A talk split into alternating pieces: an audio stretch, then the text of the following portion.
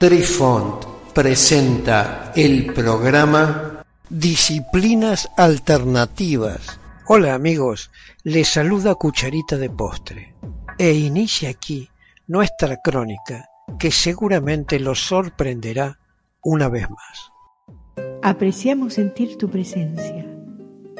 Comunícate con nosotros. Hazlo, Hazlo. vía Twitter en arroba trifón guion bajo media. Hola, soy Besitos de Sol. En el programa de hoy escucharemos Carl Jung y el resto de las líneas del caldero. Continúa narrando textualmente Carl Jung en el prefacio de la I Ching. Luego de leer las dos líneas mutantes del hexagrama, procede a interpretar el resto de las líneas. La primera línea del caldero. La primera línea del caldero dice, un caldero con las patas tumbadas, propicio para la eliminación de lo estancado. Uno toma una concubina por amor al hijo de ella. No hay tacha. Esto significa que un caldero cabeza abajo no se halla en uso. Por lo tanto, el I Ching indica que a un caldero boca abajo es necesario darlo vuelta para eliminar lo estancado, como lo expresa la línea. Del mismo modo que un hombre toma una concubina cuando su mujer no tiene un hijo, así se recurre el I Ching cuando no se entrevé otra salida. Pese al estatus cuasi legal de la concubina entre los chinos, en realidad tal institución no constituye más que un recurso poco elevado. Y así también, el procedimiento mágico del oráculo es un expediente que puede utilizarse para fines elevados.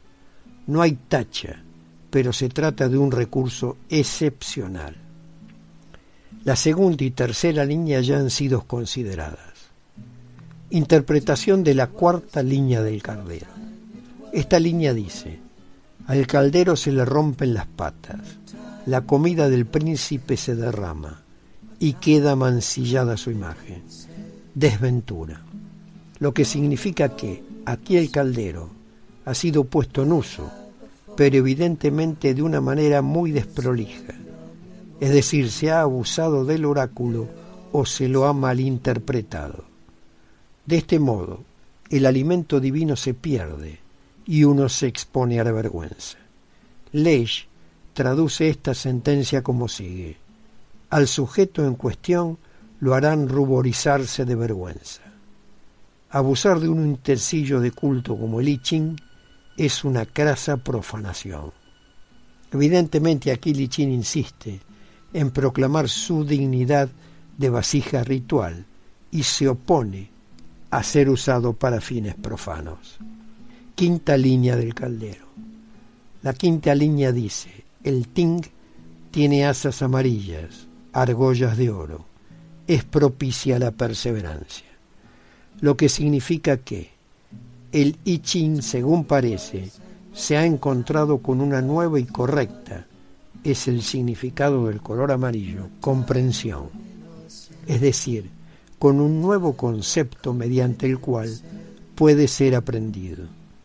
Este concepto es valioso por el significado del oro.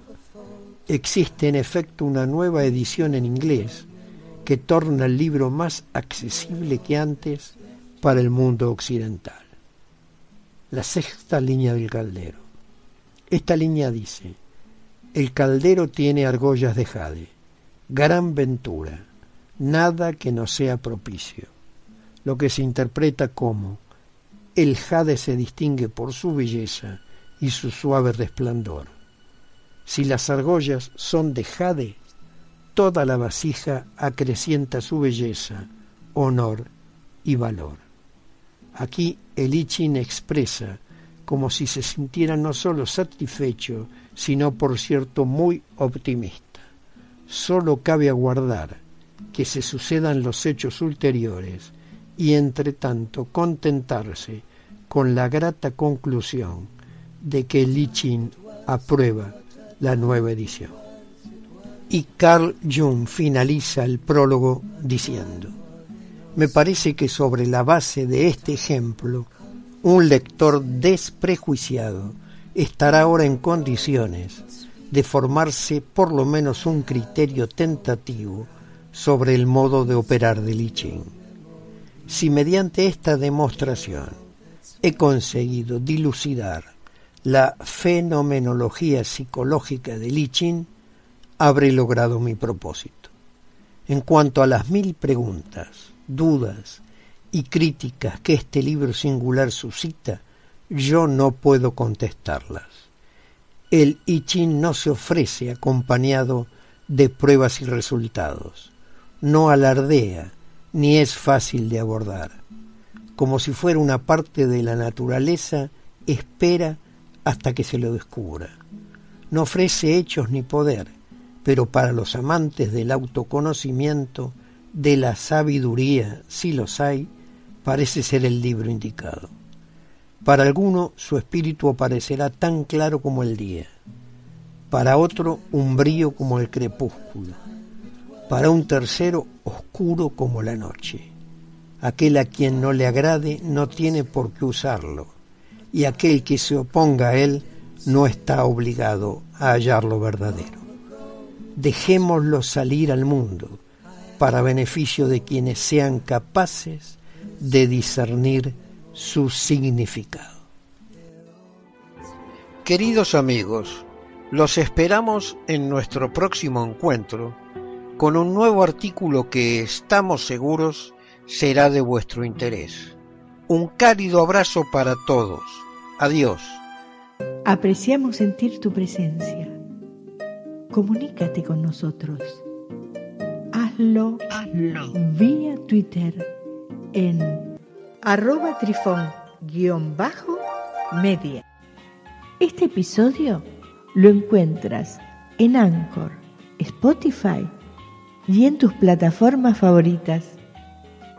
Hasta siempre amigos, besitos de sol y cucharita de postre les dicen gracias por pensar.